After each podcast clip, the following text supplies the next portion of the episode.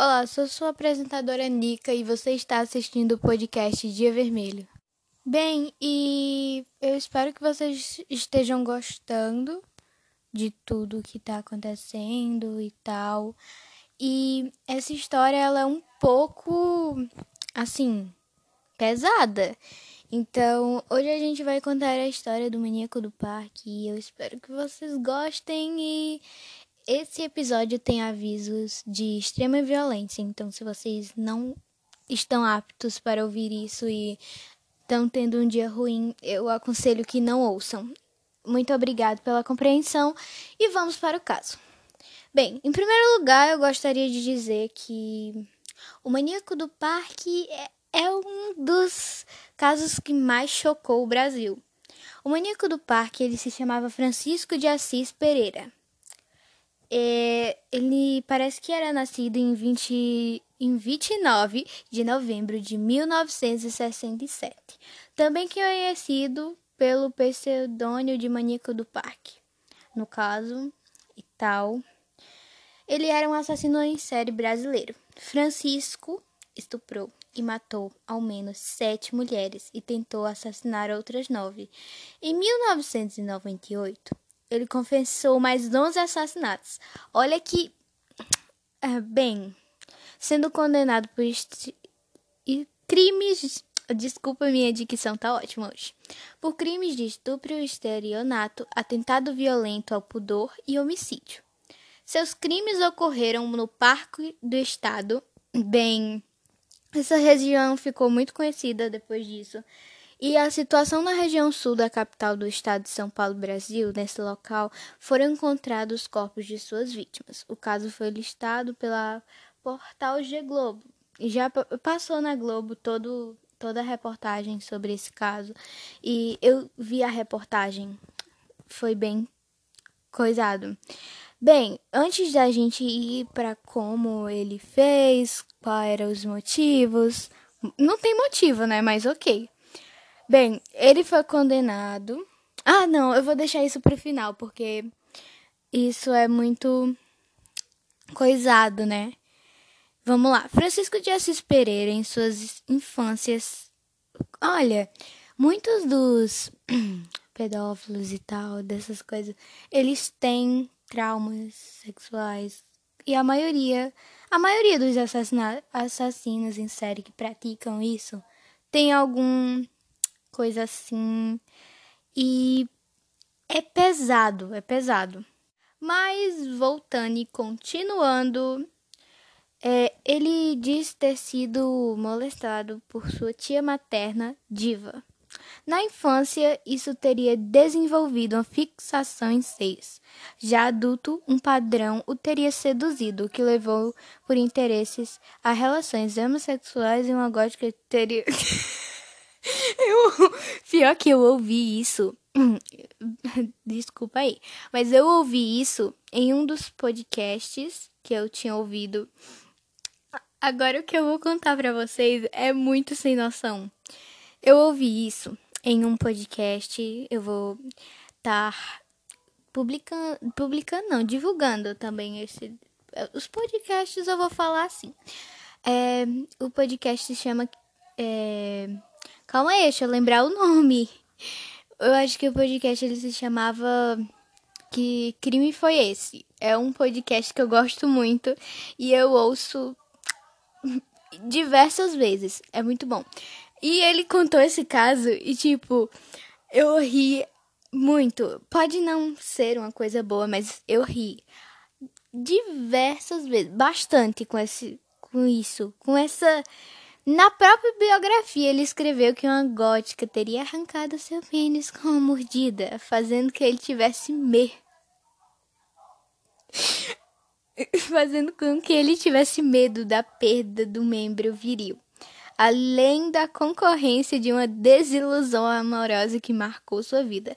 Vamos falar a verdade, isso não tem o mínimo conexo, esses dois últimos. Tá, o da diva pode ter sido uma coisa bem trágica e tal. Só que, mano, que história absurda você tem para contar que você matou 11 mulheres e tal, porque uma gótica mordeu seu pinto. Ai, ai, vamos pro próximo. Vamos continuar aqui, né? Antes dos crimes, ele também mostrou o outro lado. Tainá, uma travesti com quem viveu por mais de um ano, constantemente apanhava de Francisco, recebendo socos no estômago e tapas no rosto, exatamente como algumas das outras mulheres sobreviveram relataram. Por conta da adoção de um estilo gótico de vida, sofria de disparossunência, dor perseverante durante o ato, o que, segundo fontes, dificultava a consumação do ato. Eu vou censurar aqui essa palavra, né? e lhe causava frustração.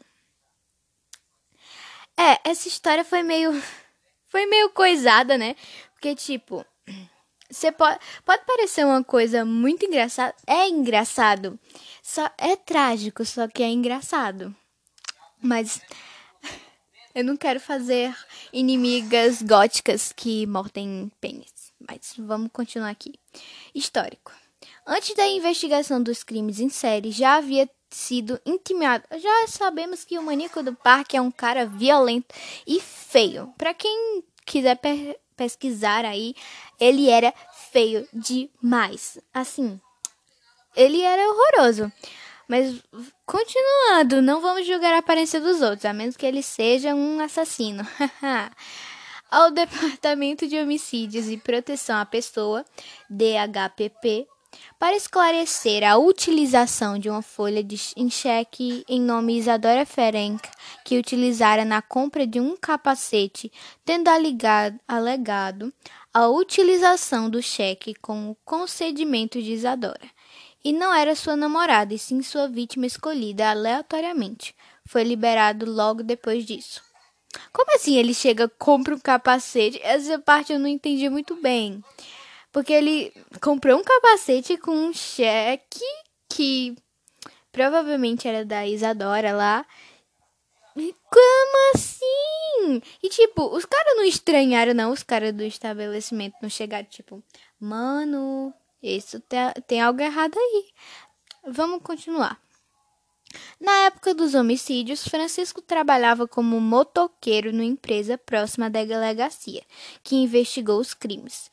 O proprietário, na época, relatou estranha atitude dos, do funcionário, que dias antes da visita do DHPP teria deixado um bilhete reportando sua súbita demissão à saída da empresa. É. Como assim? É. Assim, se você já tá sendo muito suspeito, ele foi um pouquinho burro aí? Pode ter sido, porque se ele não tivesse fugido, ah, é aquela velha história. Se correr, o bicho pega, se ficar, o bicho come. Mas continuando, porque eu não tenho tempo nem paciência para estar falando sobre a saída da empresa dele. Isso é coisa dele com o chefe, né? No dia anterior ao homicídio, cometeu um deslize ao abordar uma garota em meio aos seu, seus episódios psicóticos a qual não mencionou poder acompanhá-la naquele momento. A garota, portanto, notificou ter cedido pelo assassino um cartão de visitas com o nome de Jean, com o telefone da empresa onde ele mesmo trabalhava, para que, caso houvesse interesse, que ele lhe procurasse.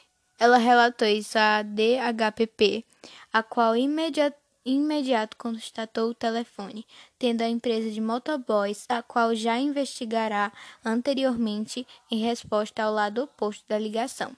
O proprietário informou então a saída de Francisco, deixando apenas o jornal que demonstrava seu retrato falado, bem como um recado de despedida. É, assim, é, realmente, gente, Uh, que coisa, não? Se ele foi muito burro, eu acho que ele tava muito carente.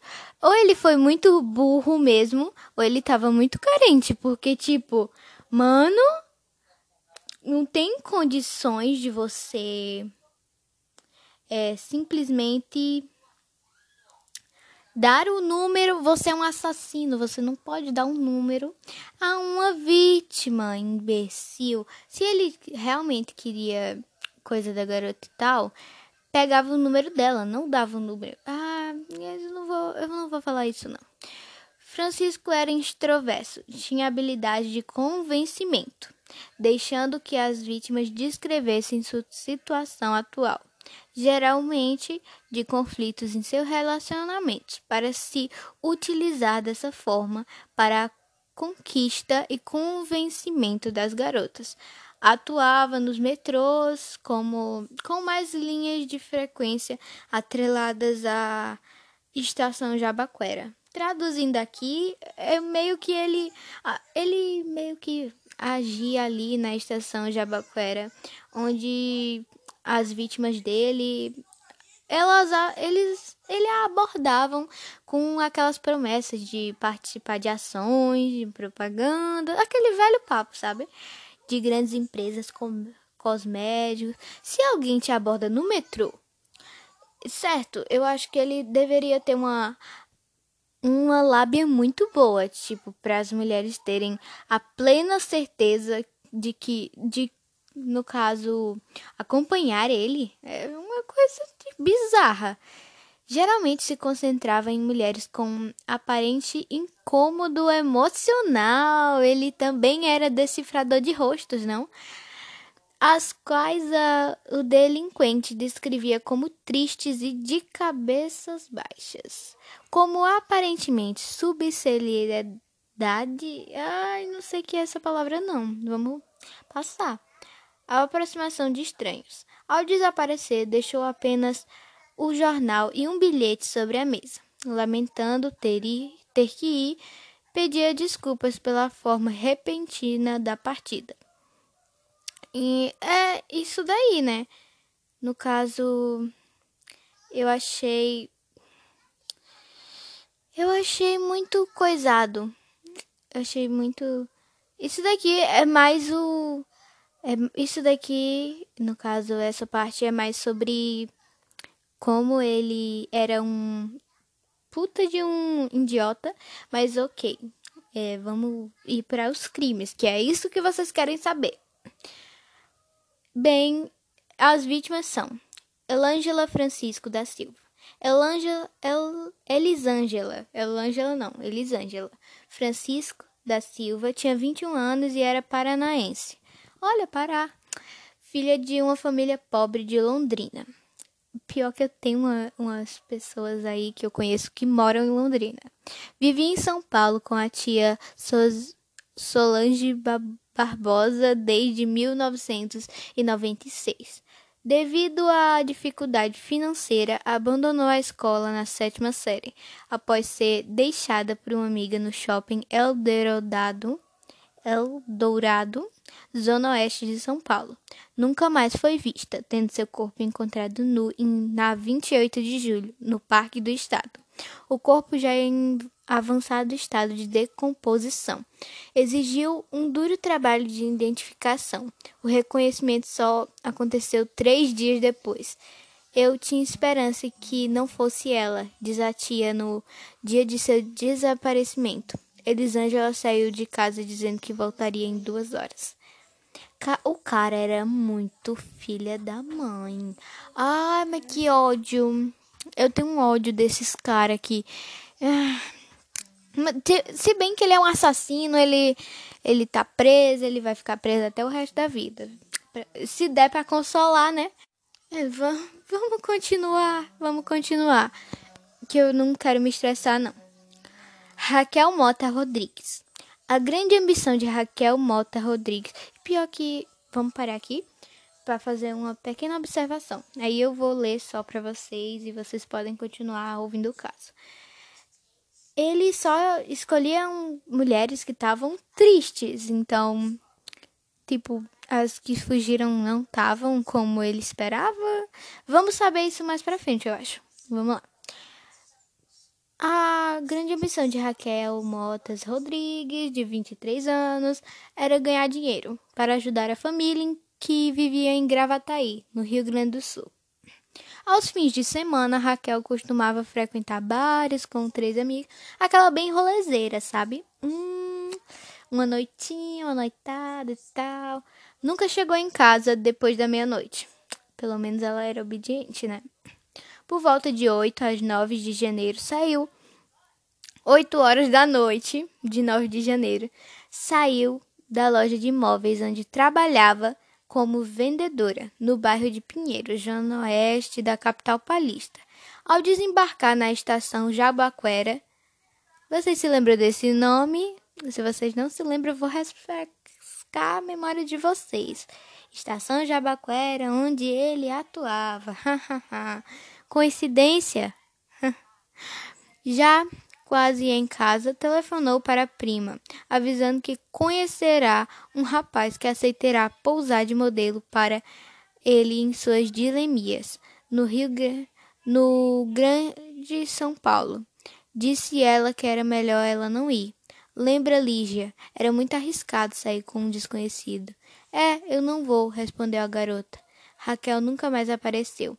Seu corpo foi encontrado no matagal do Parque do Estado no dia 16 de janeiro. Mano, ele tinha muita lábia. Agora eu tô percebendo que ele era.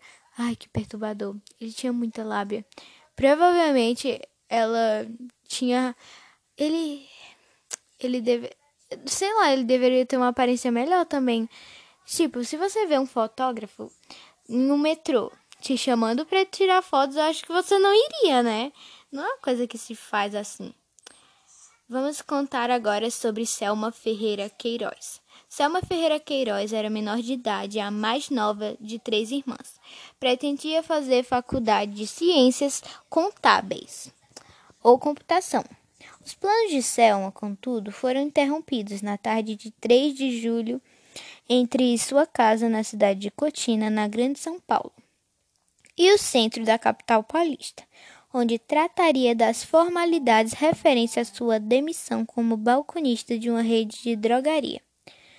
Ela desapareceu. Era uma sexta e no dia seguinte um homem telefonou para Sara, irmã de Thelma, informou que a moça havia sido sequestrada e pediu um resgate de mil dólares, mil reais, dólares. Tô assistindo muita série americana. Dizendo que voltaria a ligar no final da tarde. Não ligou. Nesse mesmo dia, o corpo de Selma foi encontrado no Parque do Estado. Estava nua com sinais de estupro e espancamento nos ombros, seios e interior das pernas. Havia marcas de mordida, Selma morreu estrangulada. E o último sinal de vida da garota foi para o namorado. Ela avisou que não chegaria a tempo para assistir o jogo do Brasil contra a Dinamarca com ele, mas que estava a caminho de sua residência. Mano, ele tinha sinais também de canibalismo, né? Tipo, morder. Ai, que, que horror! Ai, ai, esse cara merece apodrecer na prisão. Cara doentio. Ai. Patrícia Gonçalves Marinho. Eu acho que foi a, uma das últimas. Acho que foi uma das últimas vítimas dele. Eu não, eu posso estar tá errada, posso estar tá erradíssima. Eu só disse quatro, foram onze. Então eu não vou contar as onze vítimas, no caso, eu não vou contar a história das onze vítimas.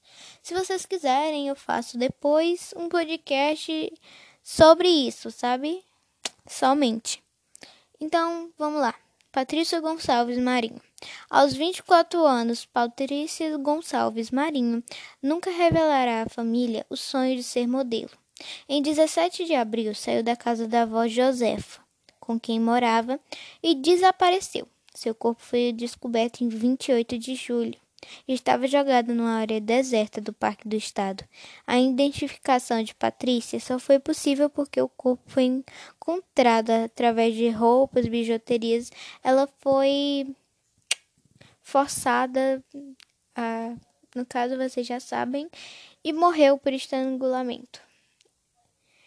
Ele, eu acho que a algumas das vítimas dele, a maioria das vítimas deles, eu acho que foi foi eu acho que a maioria das vítimas dele foi uma acho que foi mais mortas por estrangulamento. Eu não consegui achar a palavra. Ele ficou preso. Ele levou a pena de 268 anos de prisão dos assassinatos. E o período em atividade foi de 1997 até 1998, um ano praticamente. E assim, era uma coisa bizarra. Era uma coisa bizarra. Eu já tinha ouvido falar sobre esse caso, só que tipo, eu não tinha muito ligado para esse caso, porque não era uma coisa eu tô fazendo aqui uma prévia, né? Porque, tipo, o caso tem muito mais coisas do que eu tô falando agora. E se vocês quiserem, eu posso fazer. Eu, eu preciso criar um link no Discord. É, se vocês quiserem, eu posso fazer um, um somente um podcast inteiro para falar bem direitinho desse caso. Mas isso foi um resumo do que o maníaco do parque fez e ele era um completo doente, né? Doente. Também tem o Maníaco da Cruz, que ele meio que era louco também, e ele se inspirou no, no Maníaco do Parque. Ele era, tipo, obcecado pelo Maníaco do Parque. Depois a gente fala sobre isso. Isso daqui é uma outra história. Esse foi o podcast de hoje. Eu espero que vocês tenham gostado e desculpa por ele estar um pouco mais curto. É, por, talvez o próximo podcast a gente fale melhor sobre esse assunto. E é isso. E aqui quem fala é sua apresentadora. E valeu. Bye bye.